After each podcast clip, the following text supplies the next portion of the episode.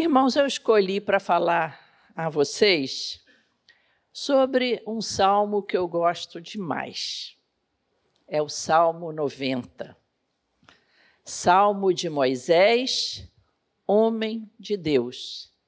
Essa, esse título, Salmo de Moisés, homem de Deus, não faz parte dos textos sagrados. Ele foi um título dado por os estudiosos que fizeram as, os capítulos e as subdivisões da Bíblia. Mas já esse título impacta o nosso coração. Homem de Deus. E o que esse salmo tem para ensinar a mim e a você? Tratando-se de Moisés, uma figura da Bíblia que eu admiro profundamente. A Bíblia diz que Moisés era um homem manso, mais do que qualquer outro sobre a face da terra. Interessante que se tivesse um exame de seleção para ver quem seria escolhido para tirar o povo do Egito, para enfrentar Faraó, hoje em dia, provavelmente Moisés não ia passar nesse exame de seleção. Iam dizer, não, ele é pacato demais, a gente precisa de um cara, faca na boca, aquele cara assim, durão. Não havia ninguém mais manso que Moisés. Manso na Bíblia significa ensinável, que está disposto a aprender. O Salmo de Moisés também fala muito ao meu coração, porque Deuteronômio diz o seguinte: nunca mais se levantou em Israel um profeta como Moisés, com quem o Senhor tratava face a face. Esse homem pode me ensinar a orar, não é verdade? O salmo de Moisés é uma oração. E se existe algo que, que eu assim ambiciono no meu coração, é saber orar. Porque orar segundo a vontade de Deus é a resposta certa. Se nós orarmos, Jesus nos ensinou isso, crendo segundo a sua vontade, ele nos ouve.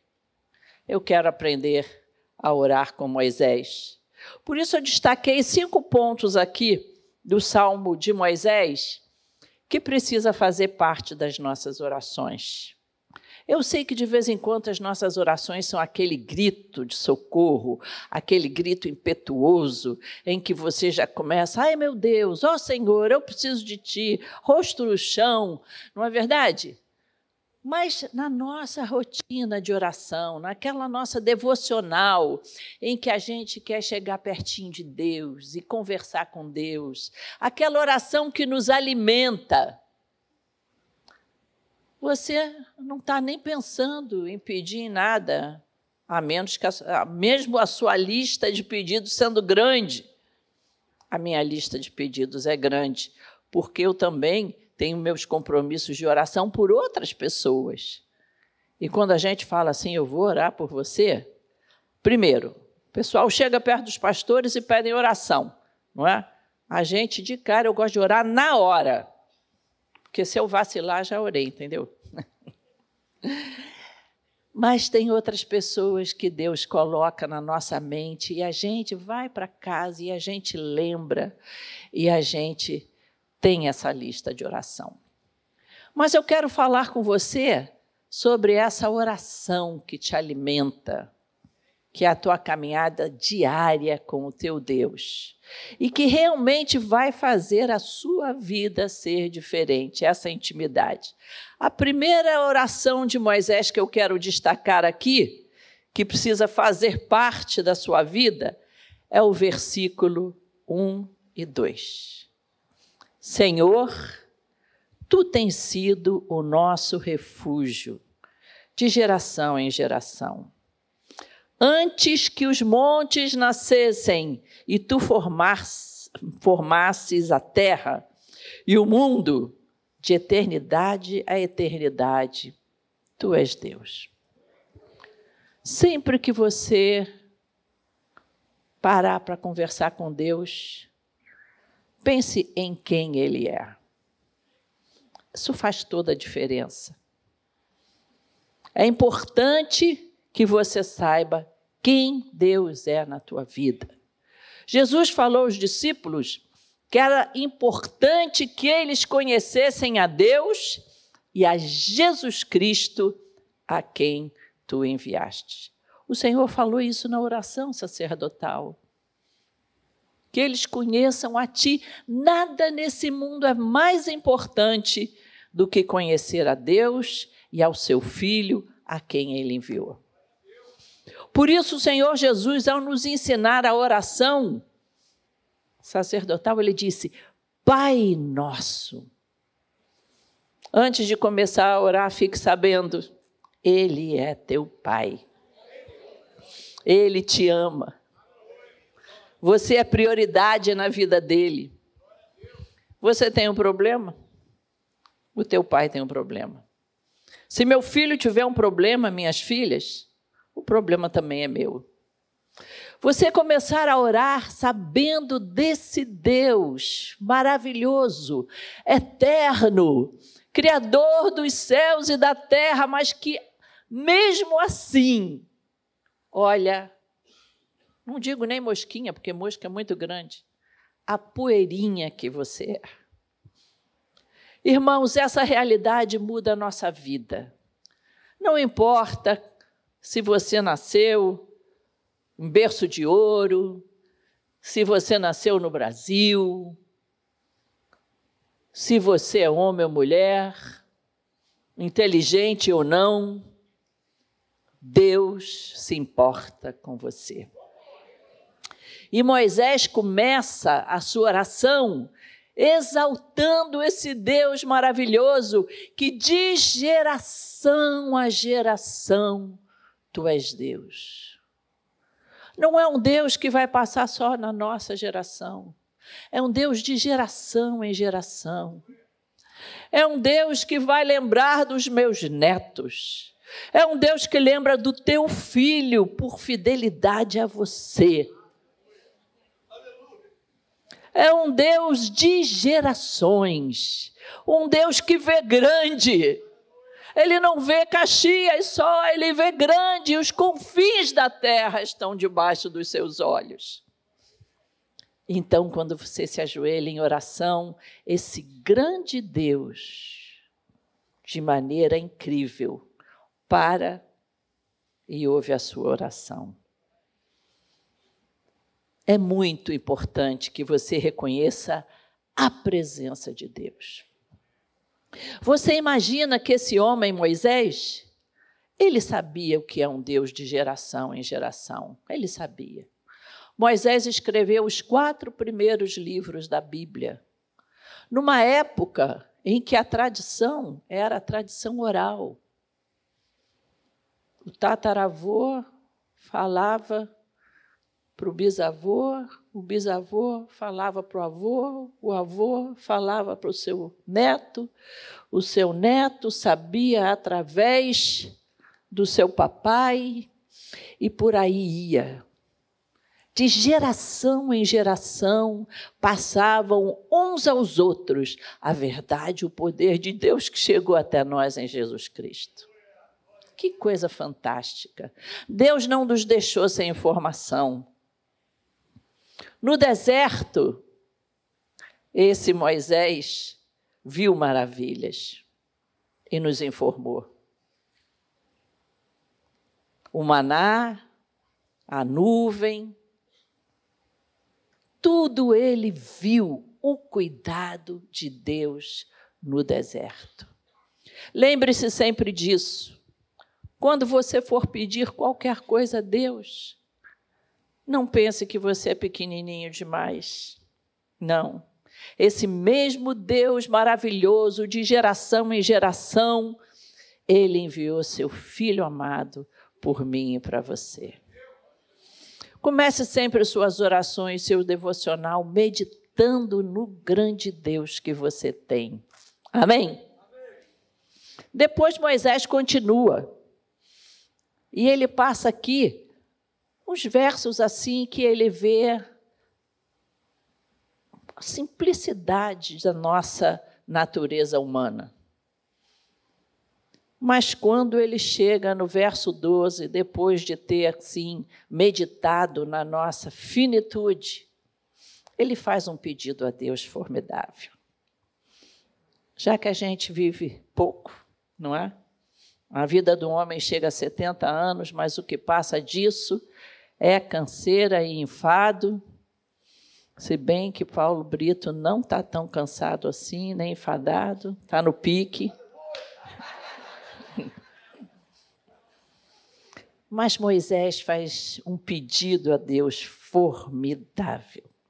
Ensina-nos a contar os nossos dias para que alcancemos um coração sábio. Ninguém conta com displicência, não é verdade? Alguém te faz um pagamento assim, você conta direitinho. Tem até algumas pessoas, às vezes a gente vai pagar uma certa importância à pessoa, a pessoa fica sem graça de contar, né? Fica parecendo estar desconfiando para você. Eu falei: não, pode contar, meu irmão, faz bem passar a mão em dinheiro, faz. É legal, pode contar. Contar é prestar atenção. Presta atenção nos teus dias. Não deixa passar batido. Contar os dias é beber de canudinho cada dia que o Senhor te dá, cada momento especial que Ele te dá. É observar. É ver o que está acontecendo hoje. Deixa eu olhar para esse meu filho que está crescendo tão rápido. Deixa eu olhar para essa minha criança. Deixa eu olhar para essa minha esposa Contar cada dia do seu casamento, contar cada dia que você tem passado aqui na igreja, contar e observar os amigos maravilhosos que você fez através dos tempos. Ontem nós nos reunimos lá em Campo Grande para contar. Nós celebramos ali a capacidade de contar quantas coisas Deus fez por essa igreja. Não deixa passar batido a tua vida, meu irmão, nessa rotina de pegar ônibus e trabalhar, pega metrô, vai trabalhar, pega o carro engarrafado, não deixa passar. Observa em cada dia as coisas formidáveis que Deus tem para fazer, porque cada dia é uma obra de arte. E sabe quem pode te ensinar a ver a beleza? É Deus. Ele é o conhecer. Essa palavra francesa, ela significa o especialista, aquele que conhece. Por exemplo, acham aí encafufado uma obra de arte. Na Segunda Guerra, os nazistas pegaram várias obras de arte dos países que eles invadiam e, pasme, ainda se acha de vez em quando num porão qualquer, empoeirado, um quadro importante. Eles chamam o conhecer. Que ele entende de arte, ele sabe olhar. Ele examina se a pincelada era igual mesmo a do Monet ou do Degas, sei lá. Deus é o nosso especialista. Pede para Ele te dar essa visão de observar cada dia, cada pessoa. Você sabe que tem pessoas, às vezes, que você conhece, mas porque convive pouco, você não sabia que ela era tão formidável, tão especial. E que tinha talentos tão incríveis. Senhor, me ensina a ver cada dia como uma obra de arte. Me ensina a valorizar as pequenas coisas. Vocês sabem qual é a minha comida preferida do sábado à noite?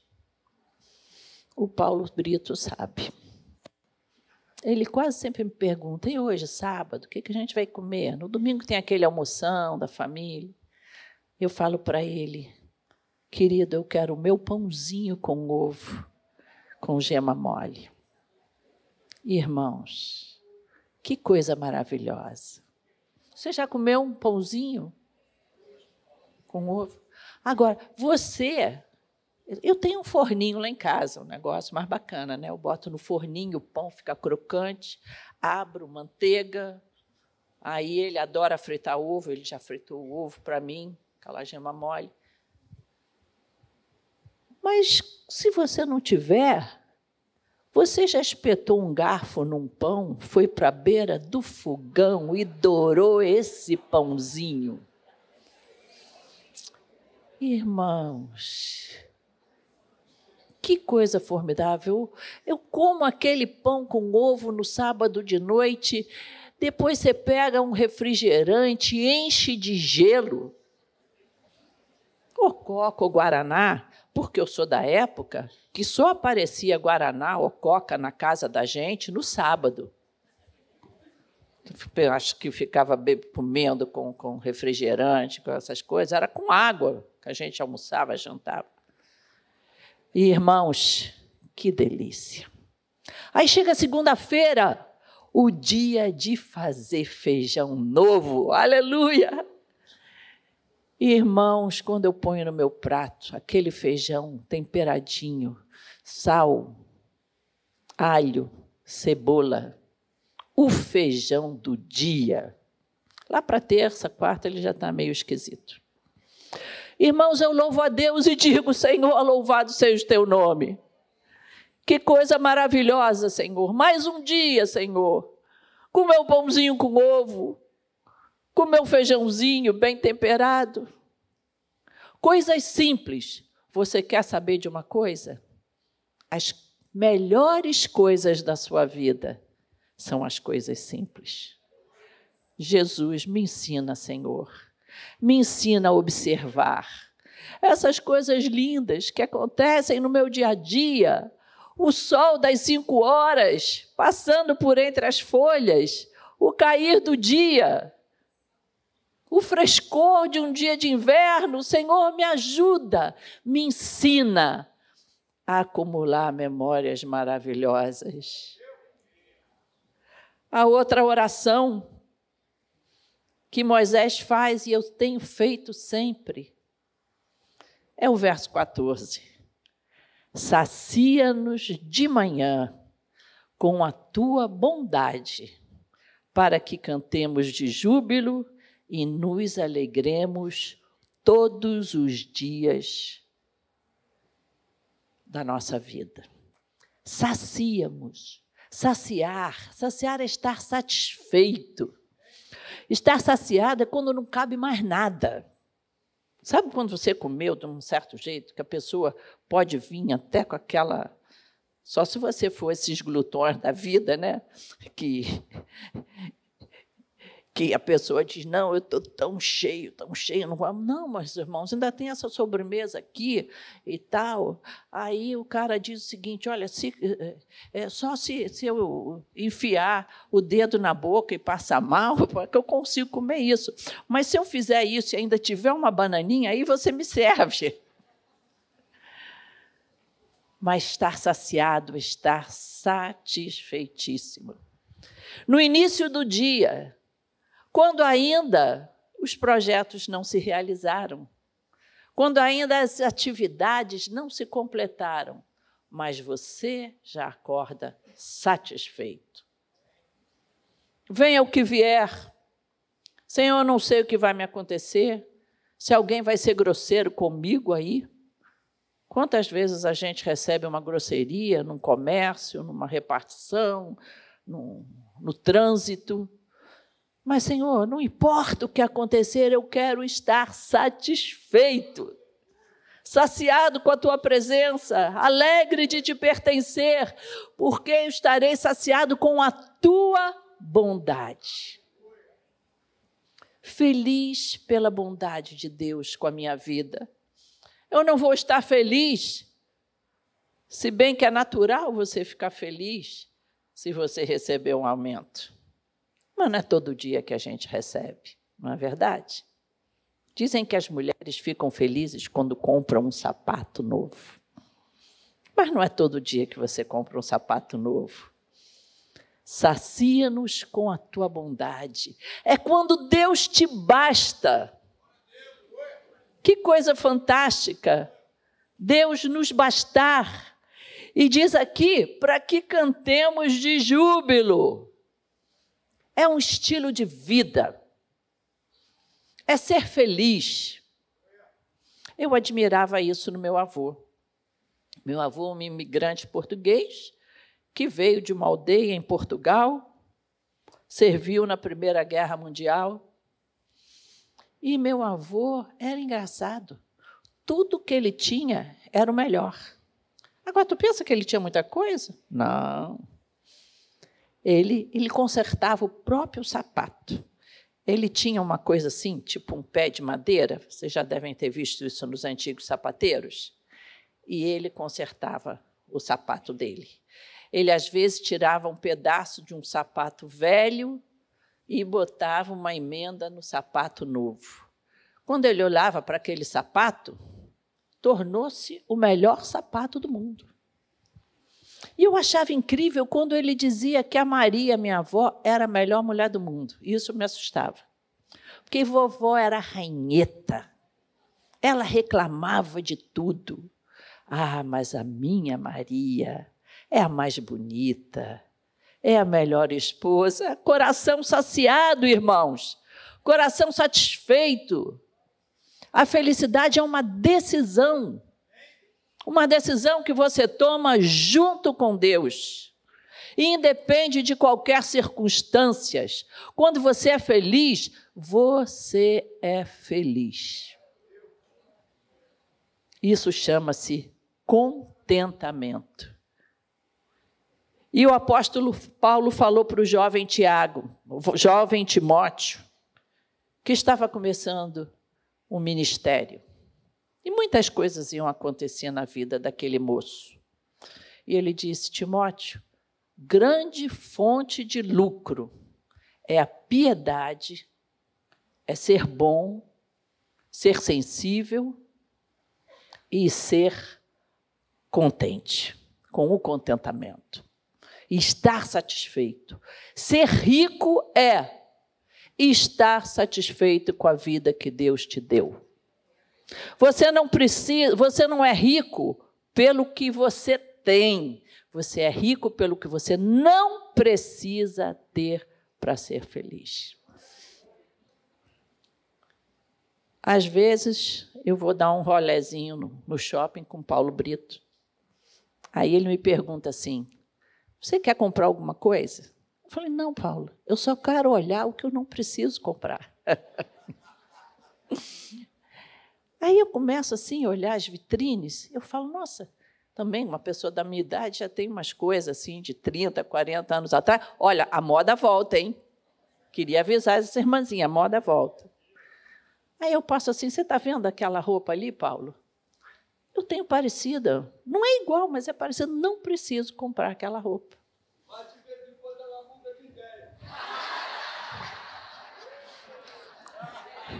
É. Mas você quer saber? Quando eu quero mudar de ideia, eu não levo ele, não. Para quê? Para ficar palpitando? Não, e o pior é que ele palpita para eu gastar dinheiro. O sangue português fala alto, né? Aí eu vou naquelas lojinhas bem populares e tal. Aí ele fica falando: não, mulher, tu já tem uma, nós já temos uma certa idade, vai comprar naquela loja ali. Eu digo: não, não, senhor. O quê? Meio salário mínimo? Tá louco, senhor. Não dou isso, não. Irmãos, o Senhor Jesus nos dá contentamento, nos dá alegria. Peça isso a Deus. O apóstolo Paulo tinha essa bênção quando ele dizia que aprendi a viver feliz em toda e qualquer situação. Estou pensando aqui que eu acho que hoje eu vou comer um pãozinho com ovo, sabe?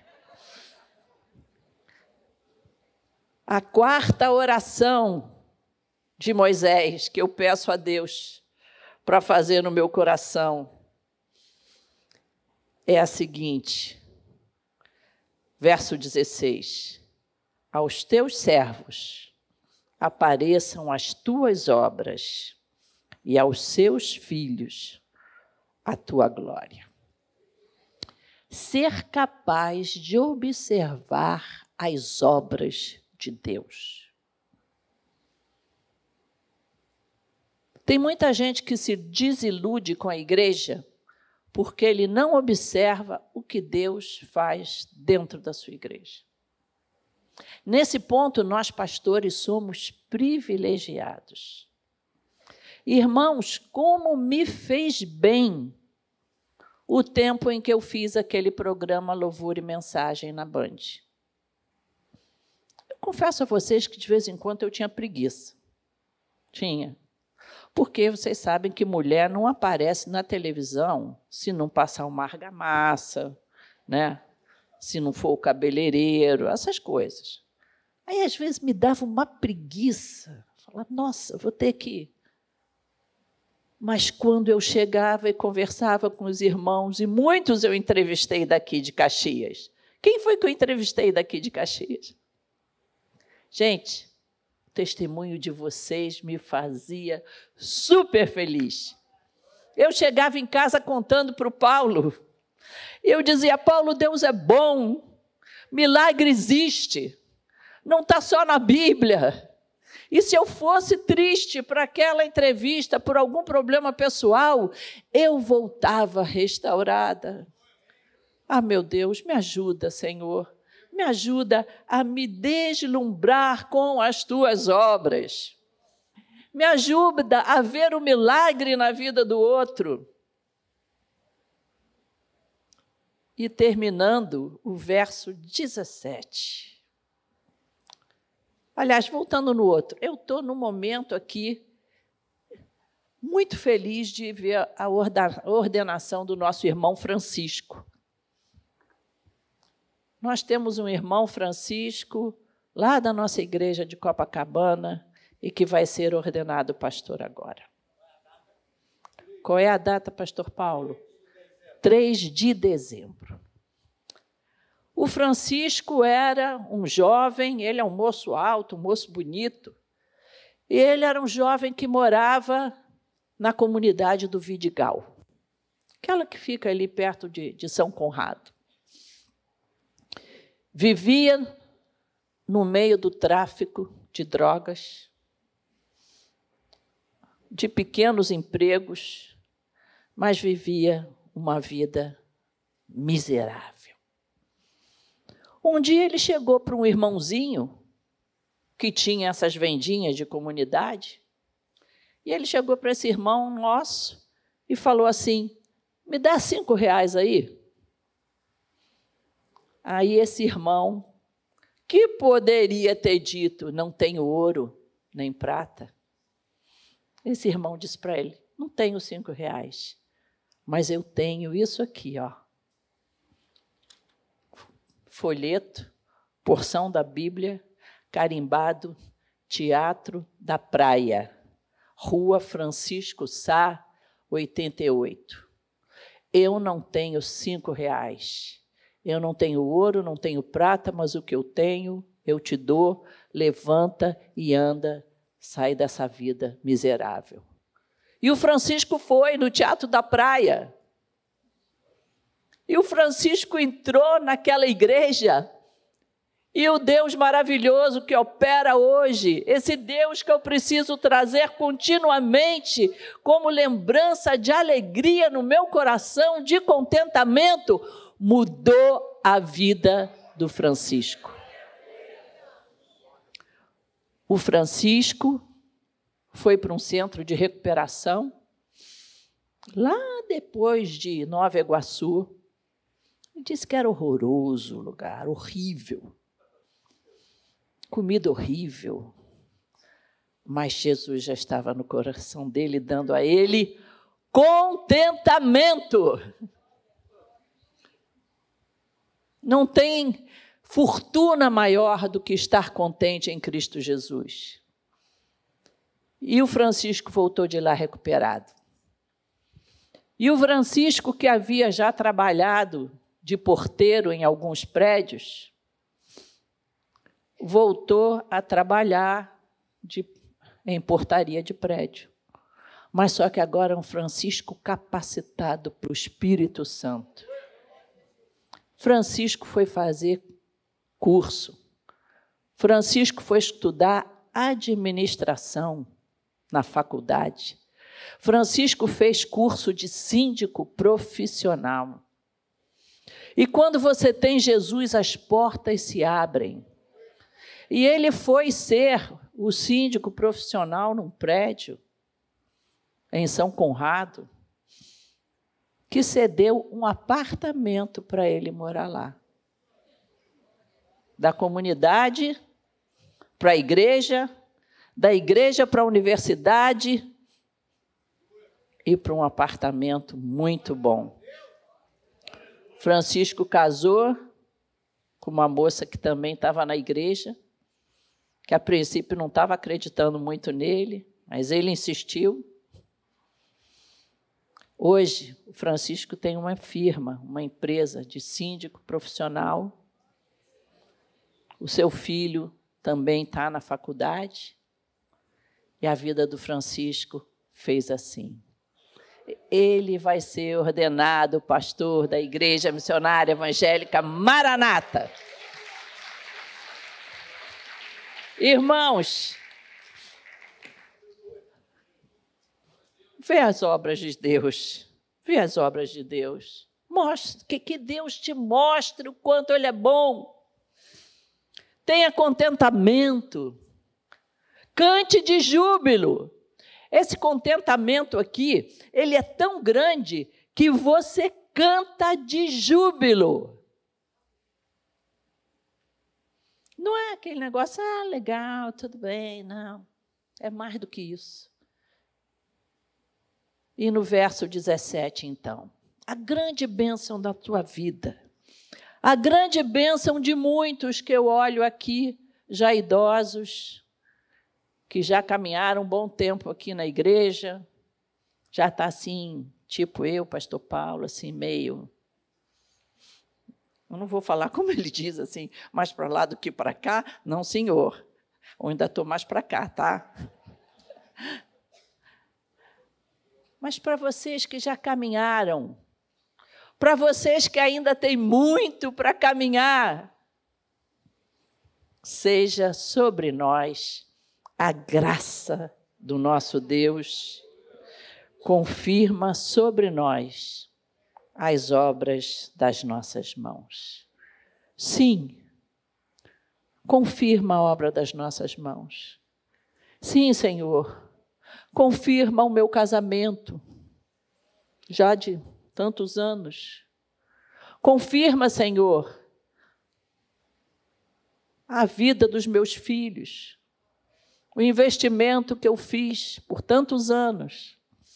Às vezes, sacrifício para um filho estudar, sacrifício de tempo. Senhor, que eu possa ver na vida dos meus filhos, muitas vezes a prosperidade financeira que eu não tive. Confirma, Senhor. Eu tenho visto isso na Maranata. O governo se preocupa muito com a distribuição de renda, com a ascensão social. Eu acho que isso precisa ser preocupação fundamental de qualquer governo, independente de qual seja o partido. Mas eles não sabem que aqui dentro da igreja, por causa do teu encontro com Cristo, por causa da mudança da sua cabeça e do seu coração, aqui dentro acontece ascensão social, prosperidade e uma vida transformada. Não há nada melhor do que chegar na nossa casa e ver que Deus tem confirmado a obra das nossas mãos. Não se envergonhar do tipo de comerciante que você é. Não se envergonhar do tipo de professor, de mestre, motorista, dona de casa que você é. Porque Deus confirma as obras da sua mão, feitas com dignidade. Amém?